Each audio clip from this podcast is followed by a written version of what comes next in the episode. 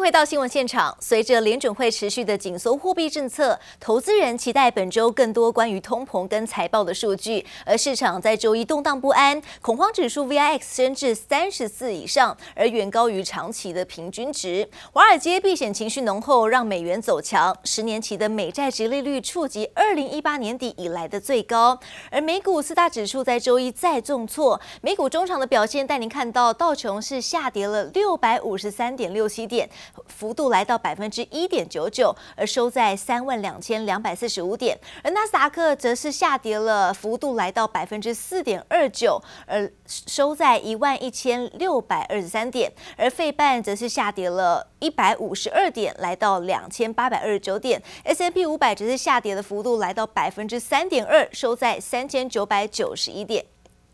而继续带您看到欧洲市场消息，德国半导体大厂英飞凌在上季的财报亮眼，并上调了全年财测。但是投资人持续消化通膨，还有乌俄战争以及中国新冠疫情对经济发展的影响。在旅游以及休闲类股的领跌之下，欧股主要的指数都开低走低。欧股中场来到看到德国股市是下跌了两百九十三点，收在一万三千三百八十点，而法国股市则是下跌了百分之二。二点七五的幅度，收在六千零八十六点。You have your global map, and you see a lot of red on the screen from Hong Kong, off 3.8%, Tokyo 2.5%, and the selling continuing over in Europe, uh, down more than 1% across the board. 全球股市周一大跌，美股也延续上周跌势。由于投资人担心通膨，美国十年期公债殖利率一度触及二零一八年高点，大盘面临沉重卖压。美国经济面临衰退的讨论甚嚣尘上。Goldman Sachs is reiterating its 35% probability for a recession within the next two years.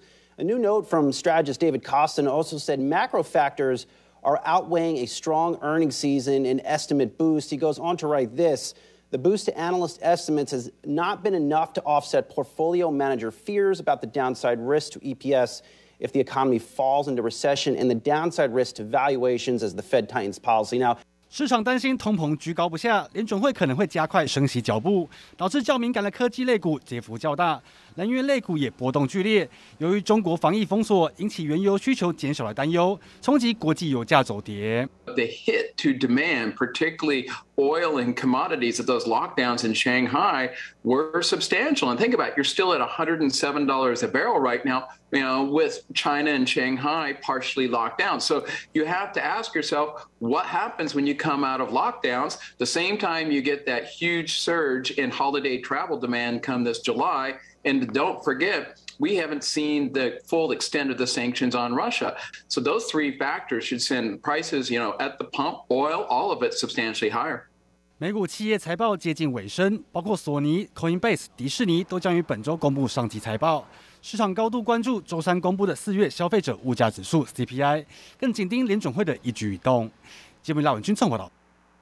联准会的货币紧缩政策让市场持续震荡，在利差扩大之下，国际的资金更是大幅的撤出亚洲，包括印度卢比还有人民币的贬势刹不住，新台币也见到外资大举汇出的迹象。昨天新台币贬值七点三分，中场收在二十九点七三三元，这是续创于三十二十三个月来的新低。而汇银人士更是预估说，台新台币的贬势还没有趋缓，五月底前恐怕就有机机会看。见新台币贬到三十元整数大关，联准会不断释出鹰派讯息，美元指数近日升破一百零四点，改写二十年新高。美元强升也造成亚洲国家面临资金外流，外资大举抛售印度股票，也让印度卢比跟着贬至历史新低。长长一根红 K 棒，卢比周一重贬超过百分之零点七，贬破三月份历史低点七十六点九八一二，最低来到七十七点五二元兑一美元。中国股市下挫的还比美股更重，那当然印度股市也得下来啊。那印度的话也是长期仰赖外资来挹注的一个市场。好，那现在因为外资要从亚洲撤走的话，当然也会变成一个呃提点的一个对象。亚币中人民币贬势也止不住，不仅在岸人民币来到六点七二关口，离岸人民币也贬破六点七五，续创二零二零年十一月以来的新低。市场避险情绪浓厚，美股修正，陆港股市也难逃下杀命运。深圳成指下跌四十四点，港股周一休市，周二可能又要面临两万点保卫战。统计年初以来，非美货币贬幅除了日元、英镑与法郎等，弱势台币是位居前十名。在新台币对美元连贬七七周后，九号盘中下探二十九点七六五元，创下二十三个月来的新低。中场收在二十九点七三三元，贬值七点三分。汇银人士就认为，台币贬势尚未趋缓，五月就有机会看到三十元整数大关。撤出亚洲的话，呃，是已经非常明显的啊，而且持续在进行当中。只要俄乌战事没有停歇，外资在股市里面偏空操作，啊，频频还是把台湾。啊，尤其是台积电啊，当做提款机在提领的话，五月份的话，目前看起来，啊，台币是越来越像啊，去往三十块去靠拢的。费的紧缩后，国际资金大量调节，亚洲股汇市也难逃双杀命运。外汇专家点出，往后除了留意乌俄战事加剧全球通膨升温的风险，美股何时止稳也是关键，将牵动着央行货币政策下一步。记者周田丽、吴国豪台北采访报道。随着俄罗斯持续强硬，熟知内情的人士对路透社表示，德国的官员正在不动声色地拟定应急的方案，以防俄罗斯天然气供应突然中断。而方案中就包括了方便接管重大企业。而同时，美国总统拜登也日前宣布了一项价值达到一点五亿美元的武器援助计划之后，也火速签署了法案，让美国向乌克兰运送军事装备的流程变得更加 I'm signing a bill that provides another important tool in our efforts to support the government of Ukraine and the Ukrainian people in their fight to defend their country uh, and their democracy against Putin's brutal war. And it is brutal. 还有，在俄罗斯庆祝二战胜利日纪念的几小时之后，欧盟的领袖也齐聚欧洲未来论坛，以行动回应俄国总统普廷。马克宏表示会确保俄国永远无法夺下乌克兰，并提议打造欧洲政治共同体，共同保卫乌克兰等国。而乌克兰驻联合国大使则宣布，数十个国家要求联合国人权理事会召开特别会议，想办法对抗俄罗斯入侵行为。在国际资金大举调节全指股的压力下，金融股还有台积电压盘，非电族群补跌。在外资连两天卖超超过两百亿元的沙盘下，上市市值单日蒸发了一点一兆元，为今年以来的首度失守五十兆整数关卡。台股回测万六支撑，今天将会上演万六的保卫战。而官股券商持续逢低加码，昨天再度加码了六十一点三亿元。五月以来。来累计买超的金额已经来到了一百一十点一五亿元了，而今年以来累计买超两千零九十六点六亿元。而台股多杀多卖压沉重，来自于融资停损、被迫缴，还有自断卖压连日出笼，单日再减了二十九亿元，而融资余额来到了两千五百亿元关关卡前，而融资维持率掉到了百分之一百四十九点四八，这是创大约七个月来的新低，而五月才五个交易日，加权指数就跌了五百四十三点，融资追缴的压力万箭齐发。光是上市股就有超过一百一十的档的融资维持率是低于百分之一百三十的，面临沉重的融资追缴压力。不过，财政部长苏建荣就信心喊话，强调台湾的经济基本面是稳健的。昨天财政部公布了四月出口持续呈现正成长，国安基金也会关注金融的趋势，必要。到时会维持国内的金融稳定。美股虚弱，台股早盘也受拖累，在电金传产齐跌下，指数中场下挫三百五十九点，收在一万六千零四十八点。各类股更是全盘皆墨，包括电子全指股台积电，股价下跌百分之一点五二，来到五百二十元，创近一年新低。大力光与联发科跌幅超过百分之二，面板股友达、群创下挫逾百分之三，彩晶也跌近半根停板。货柜三雄长荣、阳明与万海失守五日线。财政部长苏建荣是出面信心。喊话，强调台湾经济基本面还算稳健。国安基金也会密切关注国际金融情势。美股一下跌一千多点的时候，台湾的股市也跟着下跌，哈，这是一个因素啊。台湾的经济基本上实质面还是非常的稳健，哈。特别是啊，我们的出口预期大概啊四月份的出口还是一个正成长的一个态势，国安基金也会特别来注意啊整个。这个国内股市还有国际金融趋势的变化。三大法人合计从台股提款两百六十五亿元，自营商卖超五十九亿，投信买超五点零七亿，外资则是卖超两百一十一亿元。台股掼破前低，也让市值跌破五十兆元关卡，创近一年低点。如果以台股开户数一千两百一十九万户来计算，等于年初以来平均每位股民赔了五十二点八万元。而货币政策方面，美国升息两码后。后，台湾央行也将在六月召开第二季的理监事会议，是否会跟进联准会鹰派作风？国发会主委龚明鑫认为，央行会纵观各种状况，审慎评估。台湾的部分，当然，呃，刚公布的这个物价上涨虽然有超过百分之三，除了比起美国之外，甚至于比起，呃，包括新加坡跟呃韩国来讲，哦、呃，这个上涨的幅度它还来得小。央行的这个理监事会应该。会妥善的去考量这些相关的问题。美国升息跟台湾呃台湾的情况就不太一样。美国升息也收表，哦，那么欧盟的中央银行也开始。准备要升级手表的一个情况，升级基本上，呃，这个是呃，在国际上来讲是一个趋势。苏建荣也强调，接下来会密切紧盯乌尔战事与国际能源、大宗商品的价格波动，全力维持国内金融秩序的稳定。记者周田丽、吴国豪台北采访报道。美国电动车制造商 Rivian 受到了生产影响，股价比 IPO 发行时崩跌超过了六成。随着 IPO 持股的闭锁期在九号解禁，外媒报道，Rivian 大股东福特汽车计划大举要抛售八百万股，让 Rivian 持续面临到沉重的卖压。专家认为，未来 Rivian 的营运关键在于如何提高产量到正常的水准。急速驶在一片荒芜沙漠，掀起尘土飞扬。美国电动车制造商 Rivian 电动皮卡大受顾客欢迎，不过近期股价持续崩跌，加上 IPO 持股闭锁期即将在九号解禁，早期投资人就可以出售持股变现。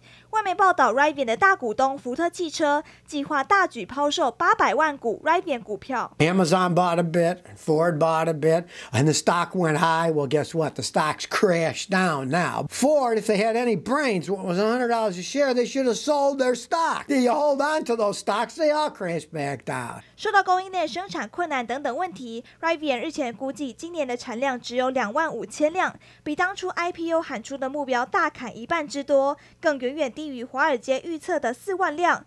截至八号为止，Rivian 股价比 IPO 发行价七十八美元下跌超过百分之六十，预期将持续面临沉重卖压。I think it's a kind of a back to reality kind of sense for Rivian, right? There was a lot of enthusiasm. These guys are a clean sheet company, and seemingly the ones that have come out so far have been built very well. It's the problem of ramping up that production in their plant in Normal, Illinois. 各大车厂抢攻电动车商机，另一边，丰田汽车在印度砸下四百八十印度卢比，约新台币一百八十五亿元，生产电动车零件。Now I'm behind the wheel of the 2022 Toyota Camry Hybrid, and right from the get-go, I can tell you that this car is all about smoothness and seamlessness. 印度政府持续推进电动车领域发展，日本铃木汽车日前也宣布投资约新台币四百亿元。国外车厂积极布局，要和印度汽车大厂塔塔抢食电动车大饼。记者刘志柔、乔大龙综合报道。长荣钢铁昨天举行了线上法说，因为长荣钢预计在六月十号举行股东会，并全面改选董事，外界也相当关注长荣经营权之争。长荣钢铁的总经理刘邦恩则回应，长荣钢铁的团队都是专业经理人，一切是依法管理还有营运，并强调大股东之间难免会有意见不同，但是所有的股东都是为了公司好，这些只是过程，对长荣钢铁的营运不会有影响。大股东间，呃，我想难免的哈，有时候大家会有一些呃意见不同，但是我相信所有的股东都是为了这家公司好，啊，那个毕竟都只是一个过程，啊，我想对我们公司的营运应该不会有任何的影响。对外界解释，股东间有不同意见是常态，就是因为长荣钢铁预计在六月十号举行股东会，全面改选董监，是否变天也让外界相当关注。长荣钢铁九号举行线上法说，公布第一季合并营收三十三点九一亿元，比去年同期增加了百分之十一点二五，每股盈余零点八二元。大家不要忘了，一般来讲，二月就是过年，过年的时间又少了好几天啊，所以可以说。到目前，今年第一季的 EPS 的贡献应该是高于以以往的。总经理刘邦恩表示，受惠于台商回流、商办以及公共建设需求成长，钢构本业目前在手的订单约有十七万八千四百万吨，看好市场融景能够延续一到二年。虽然受到乌俄战争影响，导致原物料持续波动上涨，不过已经和顾客采取钢材价格浮动机制，降低行情波动影响。而先前长荣海运大动作减资，由于长荣钢持有约三点八万张的股票，针对金流运用，长荣钢也正面回应。长荣海运减资退还股款，哈，以六块钱的话，我们大概可以收到新台币两亿两千多万哦，会有现金流入哦，那我们会冲减投资成本哦。评价金额会直接反映在股东权益哦，不会影响损益。长荣刚表示，依照长荣海运今年配息每股十八元现金股利计算，今年会有高达六点八亿元现金股利入袋，将贡献今年 EPS 约一点四元。面对即将到来的股东会，牵扯到集团经营权，常荣刚表示，本身是上市公司，重视专业经理人治理，公司营运绩效有目共睹。股东会后是否会有变动，对营运没有影响。这边张浩普台北藏报道。大陆的造船业因为疫情停摆之后，南韩的造船业最近也因为扩大引入外国的劳工，因应本土的缺工问题，确实影响到了本土工人的工作机会，引发劳方、资方还有官方的不满。现在甚至传出全球最大的船企韩国现代重工集团联合韩国的其他七家主要的船厂将会全面罢工，而明年因为海运的碳排新规上路，目前罢工的问题恐怕会影响。想到船舶的下水时程，也将会加剧明年运价持续上涨的危机。一艘艘货轮排在港外，等着进港卸货。从亚洲上海到欧美塞港的现象还未缓解，现在又爆出南韩造船业的工人因技术工人短缺的问题。南韩现代重工工会包含韩国其他七家主要船厂，决定展开三天的联合罢工行动。以二零二一年中国新船承接累计总量已占全球约五成来看，面对中国未维持清零政策，造成多个造船厂运作中断，加上中国钢铁生产同样面临到减产压力。故若韩国造船厂发生短期罢工事件，可以预料的是，原计划要在二零二三年上半年交船的船舶，恐怕会面临到向后递延的一个情况。由于大陆及南韩是全球两大造船重镇，南韩造船量能为全球第二，仅次于中国。这次罢工的韩国造船工会指出，因近年造船市场低迷，决定裁撤大量员工，造成人力短缺，但又扩大引进外国劳工，压缩到本土工人的工作机会，让劳方与资方矛盾日益增加，甚至又面临原材料价格暴涨，盈利能力难以改善。专家也指出，要是明年海运碳排新规上路，罢工问题恐怕会影响船舶下水时程。这部分会使得二零二三年排碳新制上路之后，新船下水对供给的挹注持续有限，且在需求回暖的一个状态之下。全球货柜基本面都恐怕难以摆脱偏紧的一个状态。面对全球造船厂的激烈竞争，韩国造船业除了降低成本，却引爆了劳方与资方官方的矛盾。只是扩大了罢工战线，反倒让新船的运力供给雪上加霜，更加剧了明年运价持续上涨的危机。记者综合报道。